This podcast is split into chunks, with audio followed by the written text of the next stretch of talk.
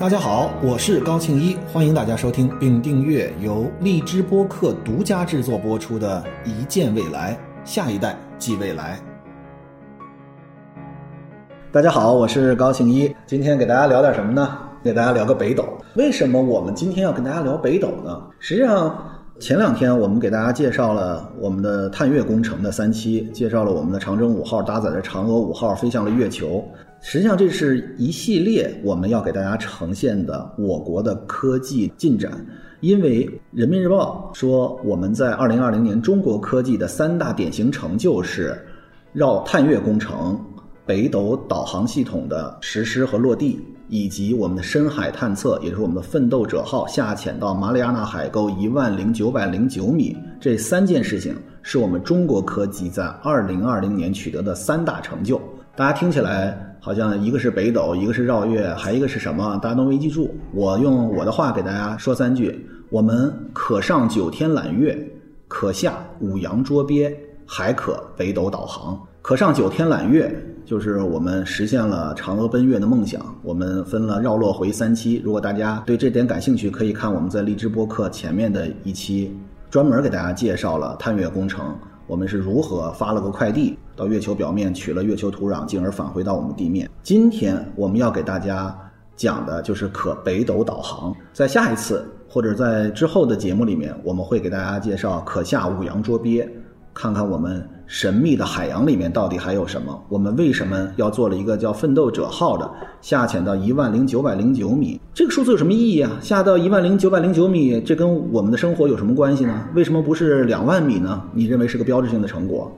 是因为大家知道我们的波音七四七，比如波音七八七或者什么 Airbus 空中客车 A 三八零，它们的巡航高度就是一万米，所以在一万米高空的巡航，我们曾经坐过飞机看过。但是到至今为止，只有三个国家能够下潜到一万零九百零九米的地方，这个难度要远高于我们的飞机能够在平流层里面，就是我们有对流层和平流层。我们的飞机起飞了之后，要先经过对流层，然后大家会觉得啊，当当当当，有点小颠簸。起飞的过程里面，大家还记着起飞的时候，空乘老说我们在起飞的时候不提供任何的机舱服务。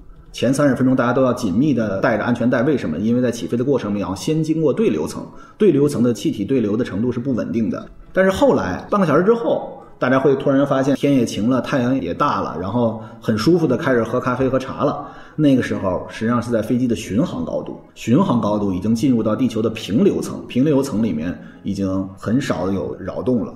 坐飞机的经历就能够知道，在一万多米的高空，大家很舒服的。那么，为什么在一万零九百零九米的地下会非常的复杂和困难？这个其实就有个压强的问题。大家用那个简单的公式，我们在下一期的节目里说吧，这次就不多说了。大家轻松的一算就会知道，在地面下一万零九百零九米的地方，一平方米的空间，我给大家算完了，不再推导了，相当于二十架空中客车 A 三八零的重量在一平方米的位置上。所以大家知道，在那深不见。当一辆车什么沉入海底，当一辆车沉入海底，它就会被挤成很小的一个铁块了，因为海底的压强是非常大的。这是为什么我们在去年二零二零年的时候，中国有三大科技的重大进步，会有这个深海探测这件事情。回到我们今天的话题。要给大家讲的是我们的北斗导航系统。首先给大家回顾一个历史啊，就是之前我们说，在二零二零年十一月二十四号凌晨四时三十分十二秒，由长征五号搭载着嫦娥五号飞向了月球，就是我们的探月三期的成功那一刻的开启，因为它飞向了月球。那么实际上，在二零二零年的六月二十三号。我们也是发射了一颗卫星，也就是我们北斗导航三号全球卫星导航系统的最后一颗星发射到了天上去，完成了我们北斗导航的星座的部署。那大家就会说啊，那北斗导航不是一颗星啊？北斗导航到底是个什么东西呢？北斗导航首先它是全球位置服务的一套系统。能够在全地球上面告诉你你在哪里，你的东经和北纬度是多少，能够让他明确的知道你在哪里。大家一听这件事情，是不是很像之前已经很熟知的一个话题，叫 GPS？GPS 是美国做的全球卫星定位系统，在这个世界上到目前为止投入应用的有四家：美国的 GPS 系统、俄罗斯的格罗纳什系统、欧洲的伽利略系统以及我们中国的北斗导航系统，它能够给我们所有的在地面上的，无论是人、飞机、我们的舰船、我们的地面的通讯设备，给我们以全球的位置的服务。同时，一会儿我会给大家介绍，它还有一个优势，就是能够给我们提供一些叫短报文服务。这个短报文服务，大家可以回忆一下，一 G 手机大哥大的时候，大家可以问问你们的叔叔伯伯们，早期。富有的人，他们应该有个大哥大，那个大哥大是没有短消息功能的。我在九七年、九六年开始拥有第一个手机，那个时候我拿着手机，上面专门有个功能叫短信息。我当时一看，我说什么叫短信息？短信息是什么？那个时候我刚用手机的时候，手机是没有短消息服务的，我们只能打电话。那时候打电话是用那个我们叫模拟信号，模拟信号就是把我们的这个声音用波的形式来存储进行传输。二 G 开始，我们当时买电话，你看那个电话盒上写的是数字电话，因为它已经开始用数字零和一来表达我的声音。比如说我的声音高，声音低，我的声音是什么，已经不再是原来的波形来传输了。但是在那个时候依旧没有短消息。我那个手机，我到现在不是打广告，我依旧记着我当时叫爱立信七八八 C，好像是还七九八 C 啊，同志们可以来给我纠正一下。但是那个手机上面有短消息这么一个功能，但是在中国没有开通短消息服务。是因为当时我们的这个通信网络里面还不能发短消息，但是实际上我们这个北斗，我们有一个出色的成就，就是我们可以发一千两百字的信息了。大家想。我们现在的手机是靠这个有基站，对吧？我们手机跟最近的基站，然后进行连接，我们的声音也可以传输。尤其现在开始，我们有了四 G 和五 G，我们开始有了数据在上面零和一来表征的所有你看到的流媒体、你看到的图片、你追的星它的视频、你看到的那么多八卦和那么多大瓜，实际上都通过零和一的方式，通过基站去连接，然后组成了一个通信网络。这上面又能传输声音，又能传输数据，它的根本其实还是传输数据，因为你的语音实际上从根本上还可以用数据来表达。那么我们换一个角度，没信号了怎么办？大家想过没有这个问题？你的手机没信号了之后，你是不是就觉得失联了？我们一直在提手机是什么？手机已经不是一个通讯工具了，手机甚至不是一台电脑，手机已经成为我们的人的一部分了。它是我们接入互联网的方式和入口。手机其实是一扇门。推开这扇门，我们就进入手机背后的数字化世界，我们手机背后的电子世界，我们的赛博朋克的世界，对吧？我们只有通过手机才能够连接到这里。但是当你手机没有信号的时候，你就跟这个世界失联了，你跟这个世界失去连接。我就问你，一分钟你跟这个世界失去连接，你会不会很焦虑？你确定这个手机没有信号的时候，当你确定周围没有 WiFi 的时候，当你自己独自一个人走在荒野的时候，那一刻你会不会感到恐惧？我们现在就用一秒钟去想一想，你会不会觉得恐惧？会吧？这一秒钟我不说话，你都觉得恐惧。这么安静，对不对？我们老说我们的城市过于喧嚣，城市过于喧闹。你去啊，开往城市边缘开，你开到那儿没手机信号怎么办呢？对吧？那我们收回来。北斗为什么要有北斗？其实就是我刚才给大家说的这一段我们必须要有能够服务于我们中国人。让我们能够解决定位服务这样的一个解决根本诉求的，由我们能够掌控的东西。我给大家讲一个故事，这个故事发生在一九九三年。讲这个故事之前啊，我觉得我还是没有说清楚这个北斗到底有多么的重要。刚才我们用这个手机信号给大家在你熟悉的生活的环境下告诉你连接是有多么重要，你能够连接到了一个外面的世界，你能够看到这个世界。那么有一个导航系统。对于这个世界上的很多产业，是比你的安全感、你这个与世界失联之后的恐惧更大的恐惧。那些就是我们的全球定位系统，无论是 GPS 还是北斗系统，能够给予你的安全感。比如说，你在太平洋上，你在大西洋上远洋航行的时候，如果你不知道你的位置，你会不会觉得照死的绝望？因为你根本不知道我往哪里开了。如果大家有过坐游轮的经验的话，你在海上，其实你会发现你没有参照物的。当你看到海岸线的都已经快靠岸了，但是绝大多数的海洋上面，你在航行的时候，你是不知道方向的。尤其当天黑的时候，大家还记着我们的那个 Titanic 吗？它撞了冰山之后，那些人，你说你有什么可恐惧的？那当然了，不光是沉船的恐惧，更重要的是我不知道我在哪里。泰坦尼克沉的地方，一抬头可能还看不见北斗，对吧？他不知道我在什么地方，我都不知道天上的星星是怎么样与我们对照的。天上的星星与我们怎么对照？一会儿我再给大家讲什么叫地球静止轨道啊！你总能看到的是那那个星星，为什么是它能够给你导航？我们再说，那么还有一些场景，比如说刚才给大家举的例子，我们的飞机在平流层飞行的时候，如果没有 GPS 信号，大家一定看过，或者说如果没看过，真的推荐大家去看一看那一系列的空难的纪实性的纪录片，叫做《Mayday》，就是空中浩劫。这个空中浩劫讲了很多，比如说我们国航的釜山空难，这个里面有一个空难，我还真正想跟大家说说，这个就是我们不知道速度造成的空难是什么？是法航四四七航班。从里约热内卢起飞，如果我没记错的话，在大西洋上空飞行，最后坠入到大西洋上，造成了整个飞机人全去世了。当时好几百人，那是一个巨大的空难。二零零几年的时候，他当时最后的结论是什么？是他的空速管被冻上了。飞机上怎么样照速度？一个是 GPS 全球定位系统能够让他知道一个相对速度，另外一个就是靠他飞机上的空速管儿它有好几个空速管有备案，因为在我们的民航飞机里面。绝大多数系统，或者说每一个系统都有两套以上的方案。比如我要知道速度，我一定不能绝对相信一个数据给我，因为这个数据可能是错的。这就是时间相对性原理。大家好好想想，我们在飞机上所有系统基本都是两套，因为我需要有个备份方案。所以当它的空速管不止一个，如果大家在坐飞机的时候，我建议大家可以在廊桥上看一下飞机，飞机机头边上会有一看一小针儿在那儿，L 型的小针儿露在外面，那就是一个空速管。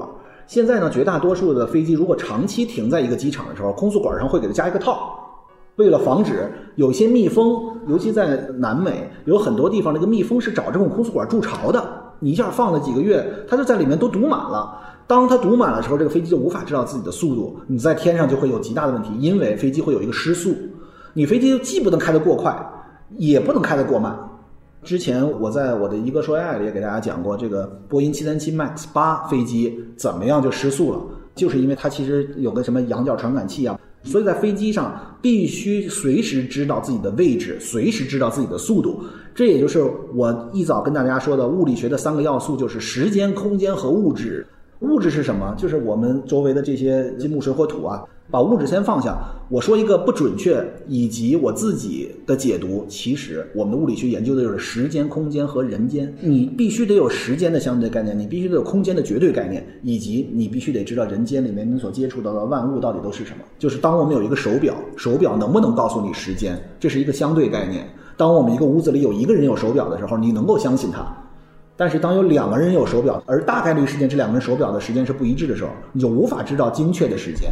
当把你关在一个有一扇铁窗能够看见外面，能够看见日升日落的时候，你有一个参照物，你知道时间，好歹知道是早上晚上，你知道什么时候应该日出而作，而日落而息。当你看不见外面，跟你在一个黑盒子里的时候，过了二十四小时甚至四十八小时之后，如果没有外界告诉你现在相对的时间，哪怕他就告诉你一个绝对时间，比如说四点三十五分，你都不知道是上午还是下午。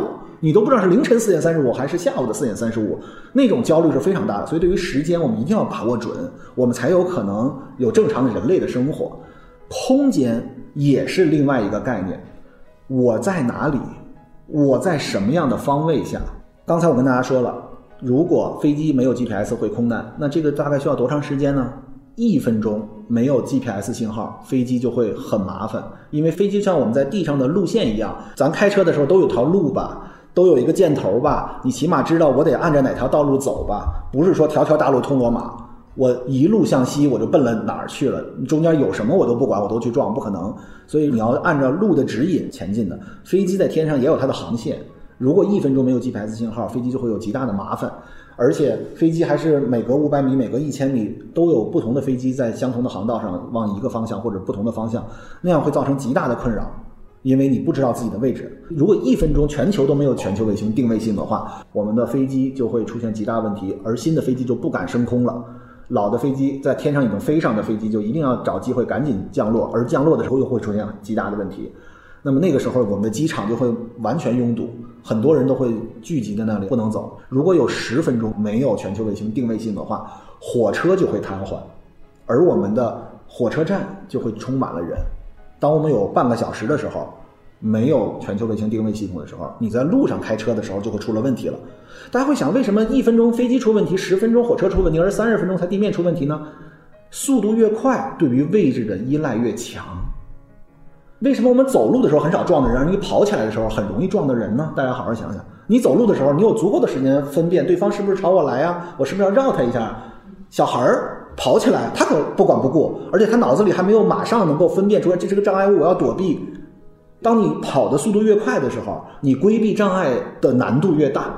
所以大家好好想想，刚才这是有道理的。一分钟飞机出问题，十分钟火车出问题。当然这不是一个准确的时间，我是想给大家建立一个这个指标体系。三十分钟的时候就会出了问题。你在路上导航的时候，你还可以靠经验。为什么三十分钟才会呢？第一，车绝大多数是老司机。你多少还知道往哪儿开，对吧？但是当你没有导航的时候，当你不知道哪个路线应该怎么样规划的时候，绝大多数人都安全章，比如说在北京都充满了环路了，对吧？环路就会堵死了，堵死了之后会各个方向都会出了问题。这还不是交通信号灯的问题，这只是一个导航系统的问题。大家还说，那现在疫情我都在家，我不出门，跟我有什么关系呢？这三十分钟的时候有一件事儿就达到不了了，快递和外卖送不到。大家好好想想，你的某团外卖。这些东西都是基于全球位置服务有这样的能够知道位置，它才能给你送到那儿，对吧？当你不知道位置的时候，当你光说出一个小区的时候，起码它们效率是极为降低，在三十分钟时间内已经完全体现出来了。这对你生活有没有影响了？一个小时的时间会怎么样？高速就会拥堵了，因为在更大范围之内的交通就会混乱。我们再说，如果三个小时，轮船全球在洋上飘着，大家要知道，在全球海洋上飘的轮船是非常多的。我们只是看不到，但是并不说明这个世界上不存在，还有很多船都飘在我们的大洋上。如果三个小时没有全球卫星定位系统的话，这些船都会迷失。我们曾经聊过这个话题，在百慕大三角可能会进入平行世界，对吧？那么飞机飞到那儿可能穿越了，然后轮船到那儿可能也出现各种各样的问题。所以很多类百慕大三角这样的地方，在大洋上有很多很多。它也许不是说一个平行世界，但是它那边海况情况，包括海床，比如说海底。海底可不是像游泳池一样，我们说一米八，这个游泳池到哪儿都是一米八。为什么当时泰坦尼克号沉没了？就是因为它撞到冰山上了，对吧？而这个冰山露在外面的角是非常小的，而下面是非常大的。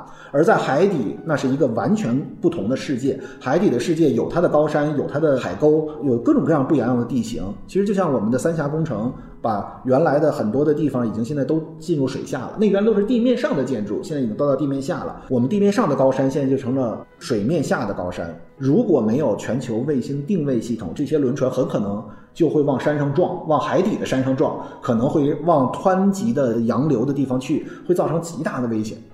所以刚才我给大家说，一分钟的时候我们的飞机会出问题，十分钟的时候我们的火车会出问题，三十分钟的时候我们的地面交通会出问题，外卖、快递都会出了问题，而一个小时的时候我们高速就会极为拥堵，而三个小时。轮船也陷入了极大的危险，这就证明了我们的全球卫星导航系统是多么的重要。我们刚才给大家比拟的，我还希望在这个时候再回顾一下：当你失去了与这个世界的连接，当你的手机没有信号，当你没有 WiFi 信号的时候，你是多么的绝望。而对于轮船、对于飞机、对于真正开起来的汽车、对于快递和外卖小哥，以及对于我们在高速上行驶的这些车辆。全球卫星定位系统就像你的 WiFi 信号，就像你的手机信号一样，那是能够告诉你你所处的位置，它能保证你的安全，或者给你安全提供一个极大的保证。驾驶安全不归它管。我们再说，当六个小时没有全球卫星定位系统的时候，有一件事就干不了了，天气预报就干不了了。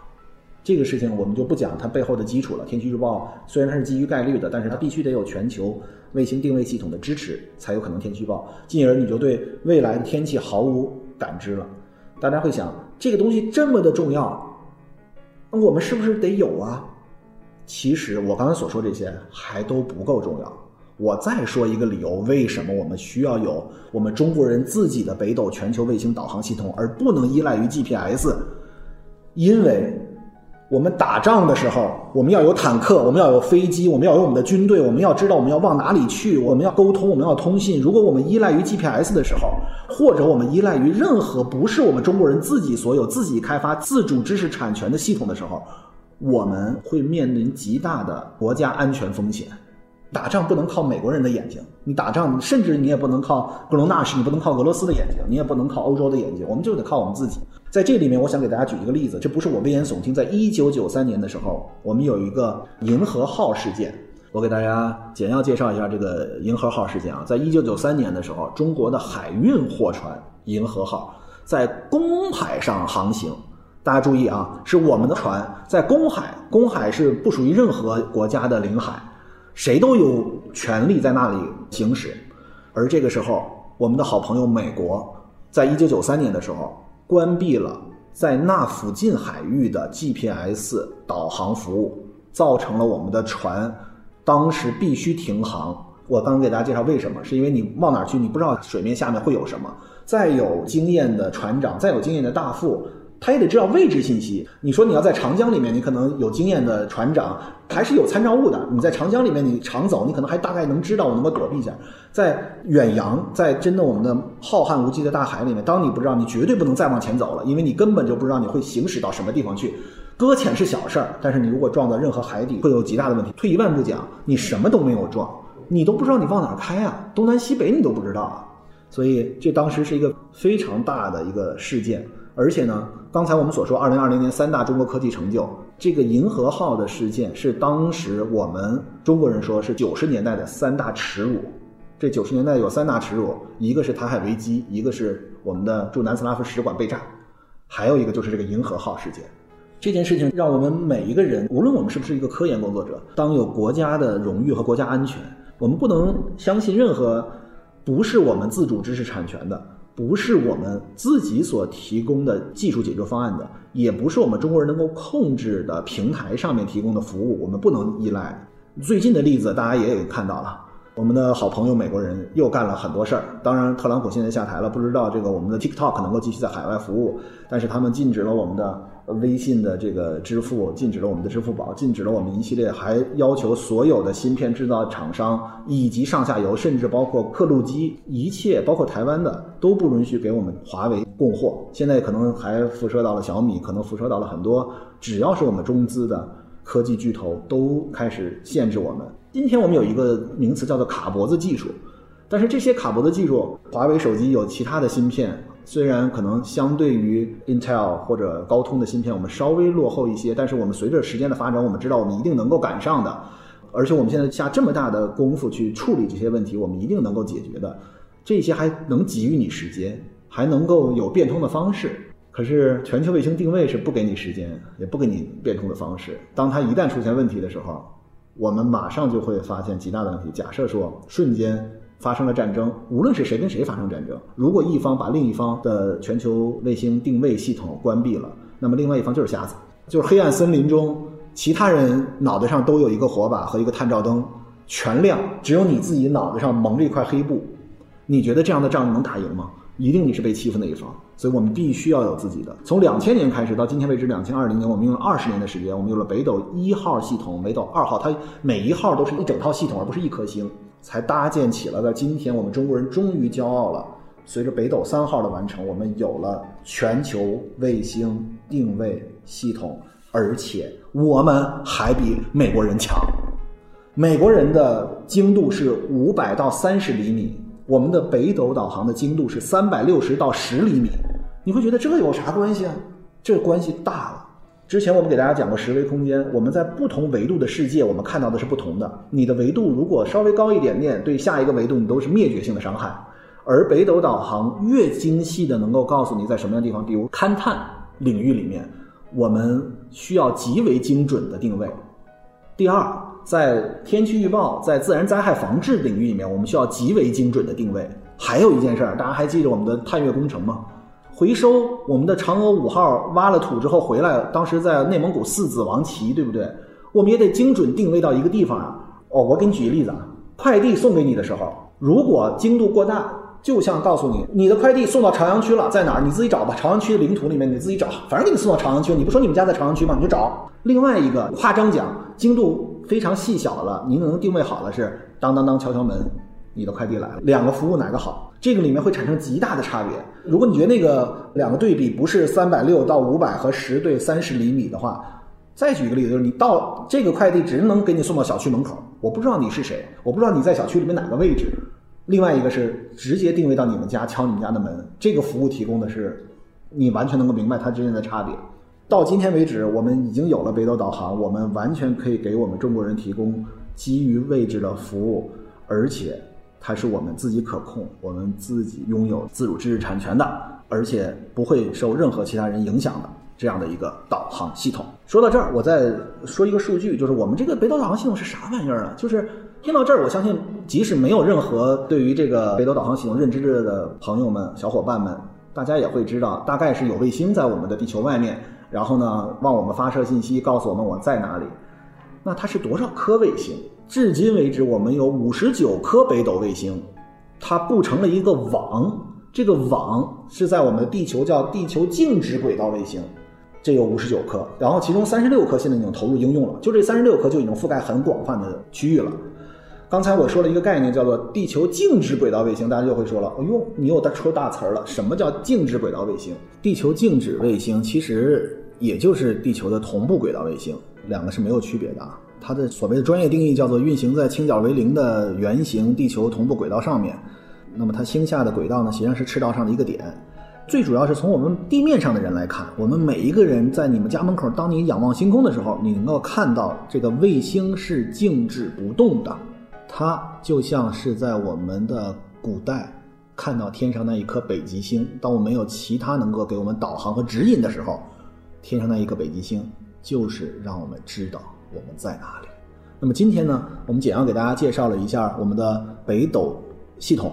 也就是我们中国人拥有自主知识产权的全球卫星定位系统。我们告诉大家，我们为什么要搞这个？这是我们的国家安全。我们也给大家介绍了，在全球一共有四个全球卫星定位系统，分别是我们中国的北斗、美国的 GPS、这个俄罗斯的 Glo Nas 和欧洲的伽利略，还有一个类似于我们。北斗一号、北斗二号、三号这样的区别，我会在下期节目里面来给大家简要进行介绍，以及由我们这个北斗系统的部署完成，会给我们带来什么样的不同？我们的生活产生什么样的变化？会有什么样的新的商业模式会因为这样的技术创新而产生了实际的落地应用？我们在下一期。